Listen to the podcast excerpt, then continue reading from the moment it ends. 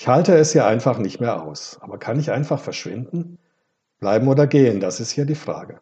Mein Name ist Martin Weiß und mein heutiger Gast ist Monika Hauser. Sie hat sich diese Frage immer wieder in Beziehungen gestellt.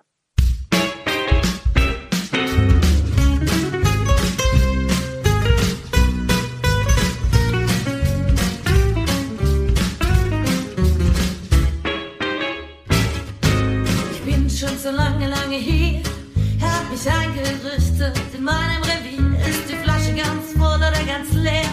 Möchte weiter wegziehen, weg von hier. Es tropft von den Wänden, überall spricht das zu mir. Ich werf eine Münze, sie sagt zu mir. Hallo Monika, schön, dass du hier bist. Wir steigen wie immer mit der konkreten Situation ein. Viele denken ja bei Bleiben oder Gehen zuerst an das Thema Beziehungen. Wie war das bei dir? Also erst einmal das Bleiben oder Gehen finde ich schon mal ein ganz guter Satz oder Frage, weil das nicht nur auf Beziehung, sondern auf Arbeit oder auf Familie oder auf Beruf oder Schule angewandt werden kann. Von daher beschäftigt mich dieser Satz eigentlich schon seit langer Zeit. Und Beziehungen natürlich auch immer wieder. Das erste Mal, denke ich, war so richtig die große Frage, gehe ich nach Deutschland oder bleibe ich in Österreich? Ich bin gebürtige Österreicherin, habe die Ausbildung in Wien gemacht und da ein sehr starkes soziales Netz gehabt, viele Freunde und so. Und dann kam die berufliche Entscheidung, gehen wir nach Deutschland. Wir? Wir heißt ja. mein damaliger Partner ja. oder Freund war das noch.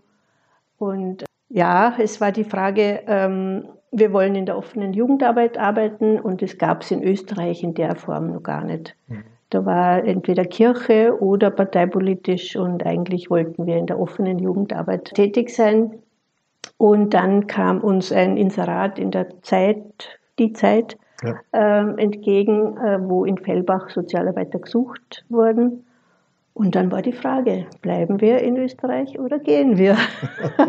Und was war der Grund, dass ihr gegangen seid? Also der, das interessante Jobangebot. Absolut, ja. ja das ja. war damals in Fellbach so das Jugendarbeitsmecker, wo alle Studenten hingepilgert sind, weil der damalige Jugendhausleiter wirklich so, äh, wie Sie sagen, Reformarbeit geleistet hat, Pionierarbeit und einfach ein neues Haus bauen ließ von der Stadt Fellbach wo einfach alle Jugendlichen Platz hatten. Und damals waren wirklich ganz viele ausländische Kinder, also Gastarbeiterkinder ja. damals. Und es gab einen italienischen Club, es gab einen griechischen Club, es gab einen türkischen Club, es gab eine Motorradwerkstatt. Also es war einfach ja. wirklich äh, was ganz Neues. Ja. Und dann äh, war, ja, das war wirklich so diese Anfangszeit, was ganz, ganz interessant war. In dem Fall war es dann keine Frage mehr. Das war, hat sich gelohnt, das Gehen. Ja, ja.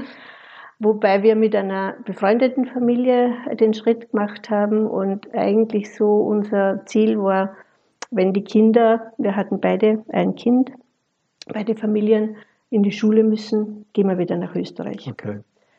Die andere Familie hatte das gemacht und wir waren, also mein Mann damals war so in der Theaterarbeit äh, im Aufbau und überhaupt die ganze Jugendarbeit so, dass, dass er gesagt, oder eigentlich schon er gesagt hat, nee, da können wir jetzt nicht, das können wir nicht abbrechen.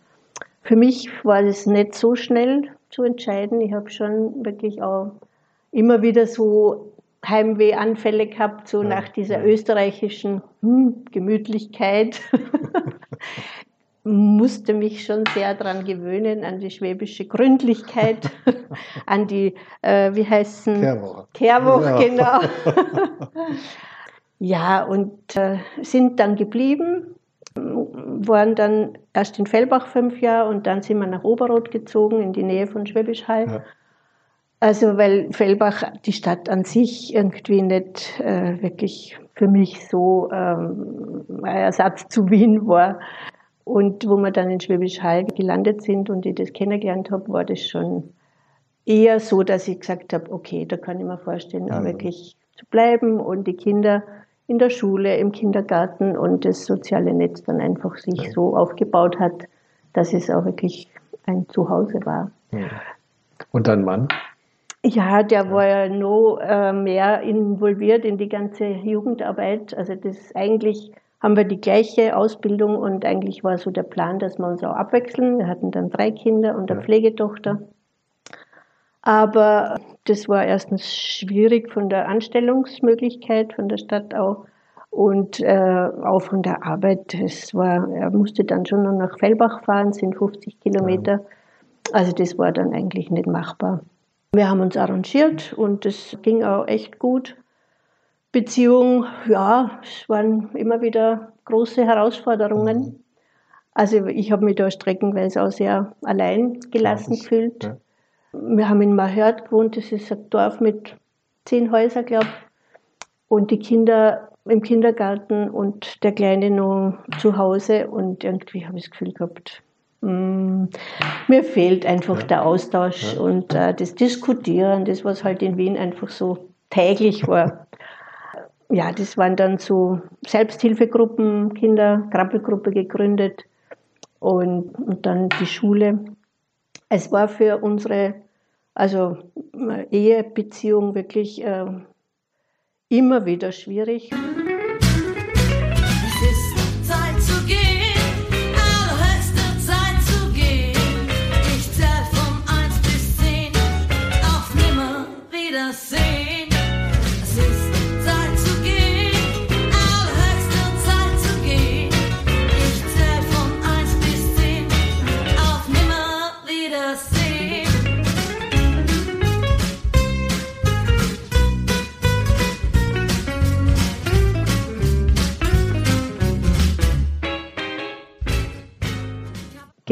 Kindergarten und Schule und da war ich einfach dann ehrenamtlich tätig und auch Familienhilfe, also so stundenweise. Aber es hat, es hat was mit uns gemacht. Also Ja. diese unterschiedlichen Berufswelten, sage ich mal, und es war dann die Entwicklung von beiden Seiten irgendwie, also es war die gemeinsame Entwicklung, was lange Zeit eben das Jugendhaus war, die ist dann auseinandergedriftet. Es Ja. war dann einfach Familie auf der einen Seite, die Kinder versorgen und auf der anderen Seite der Beruf. Und äh, der Peter hatte dann auch noch ein sehr intensives Hobby. Er hatte drei Pferde, die bewegt werden mussten und ausgebildet werden mussten und so weiter. Und wo wir immer wieder gemerkt haben, es, es knistert und knarzt und äh, überall. Es hört sich an, als ob du sehr alleine warst, ja, sehr alleine gelassen Ja. wurdest mit den Kindern auch. Ja. Also wir hatten keine Großeltern. Mhm, ja. Die einen waren in Tirol, die anderen waren in Wien, in der Nähe von Wien. Und es waren halt die bekannten Familien, mit denen man sich austauscht. Aber es ist einfach nochmal was anderes. Das erlebe ich jetzt selber. Ich bin gestern gerade von Zürich zurückgekommen und war drei Tage einfach nur für die Enkelkinder da, allein. Und das geht immer besser, als wenn die Eltern dabei sind.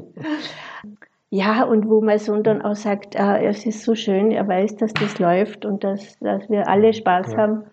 Das hatten wir nie. Mhm, Und das ja. ist, und dann auch, also wo die, meine Eltern oder die Schwiegereltern auch eben älter geworden sind und Pflegefall war, meine Mama ist sieben Jahre dann Bettlägerin gewesen, einfach zu sagen, ich komme. Zweimal im Jahr vorbei. Mehr war nicht drin. Mhm, ja. Und das ist dann in so Situationen schon mh, schwierig oder anstrengend, ja. Wann kam dann der Zeitpunkt, wo ihr euch entschieden habt? Ja, wir haben, wir haben, ich sag mal so, zehn Jahresdekaden gehabt, wo wirklich so die immer wieder Krise war und wo wir uns auch Hilfe geholt haben und Familienberatung Ja. gemacht Ja. haben und so. Nach fünf, also eine silberne Hochzeit haben wir noch gefeiert miteinander in Italien und aber gemerkt, ja, es ist einfach, ähm, es ist, äh, die gemeinsame Ebene ist zu dünn. Ja. Also ich habe schon auch so leichte depressive Phasen gehabt, würde ich mal sagen, und wo ich das Gefühl gehabt habe, ich kriege neben dem großen Theatermann und äh, großen äh, Schauspieler und Theatermacher, komme ich selber nicht, ich kriege keine Luft. Und haben uns dann wirklich entschieden, nach 25 Jahren uns zu trennen. Klingt nach beider Seiten im Einverständnis. Ja, also auch Guten. Ja, also es ging jetzt so einfach, Ja, war es ja. natürlich nicht. Aber wir sind im Guten auseinander und, und auch so die Geburtstage, Familienfeste mit den Kindern, das war ganz klar, dass wir das nicht, dass wir das auf jeden Fall beide wollen. Haben dann noch zehn Jahre gebraucht, bis wir uns tatsächlich scheiden haben lassen. Weil ich auch zuerst gedacht habe, na, warum soll man uns scheiden lassen? Es ändert ja eh nichts, Ja. aber im Endeffekt ändert es schon was. Ja. Also so dieses wirklich äh, selbstständig werden und sich auf eigene Füße stellen und auch für sich schauen. Ja, für sich schauen, dass man auch im Alter dann in der Rente Ja. einfach zurechtkommt. Das war mir damals alles nicht so bewusst, aber jetzt bin ich froh drum. Ja, klar, klar, klar. Genau, ja. Gab es denn Kommentare von euren Freunden oder von der Familie oder haben die sich zurückgehalten? Also ähm, Familie war ziemlich schwierig, also zumindest die Schwiegereltern, weil die natürlich nicht beide Seiten gesehen haben, sondern nur, dass ihr Sohn halt jetzt ähm, sich scheiden lässt und so. Das hat mir auch schwer zu schaffen gemacht, Ja. also weil ich eine sehr intensive Beziehung hatte zu die Schwi- oder zu den Geschwistern meines Mannes, muss Ja. ich sagen. Ja. Und ja, dann tatsächlich so Sätze kamen wie, da du jetzt nicht mehr zur Familie gehörst, Mhm. ähm, ja, bist auch nicht eingeladen zu dem und dem. Wobei ich sagen muss, also zu den Brüdern von ihm ist nach wie vor wirklich ein ganz intensives Verhältnis. Und jetzt, nachdem er ja vor zwei Jahren gestorben ist, ist das nochmal intensiver Ja, geworden, ja, ja. finde ich.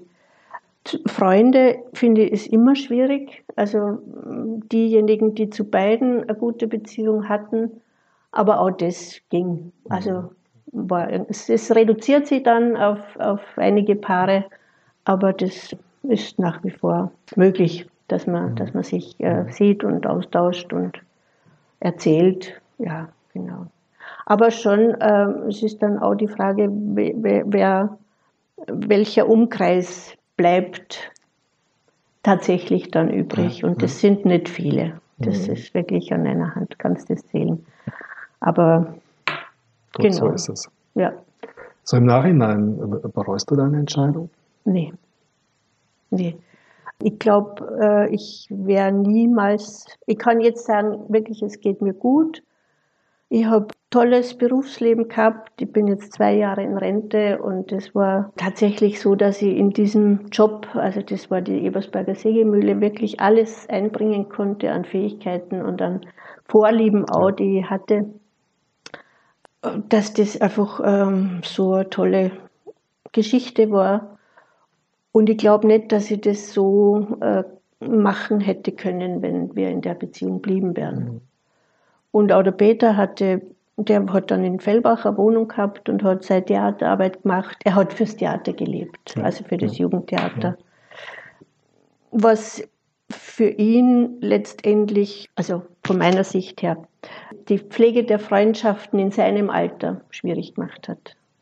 Weil er einfach immer in diesem Jugendarbeiter, Jugendtheaterbereich war und ja, wir konnten uns tatsächlich äh, immer wieder auch austauschen und erzählen, wie es einem geht oder auch das Interesse war da.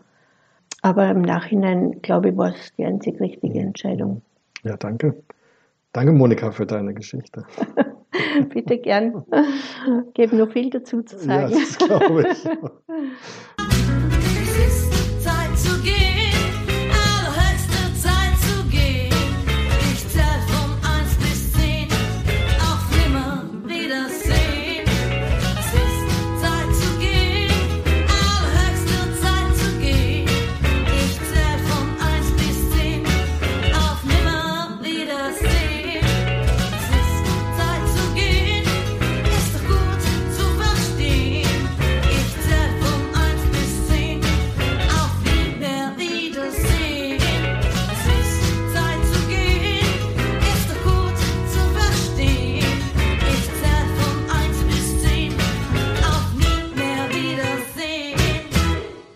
Schluss noch die drei Fragen an die Monika. Kopf, Bauch oder Herz? Wie entscheidest du? Herz, Wien oder Berlin? Wo bist du lieber?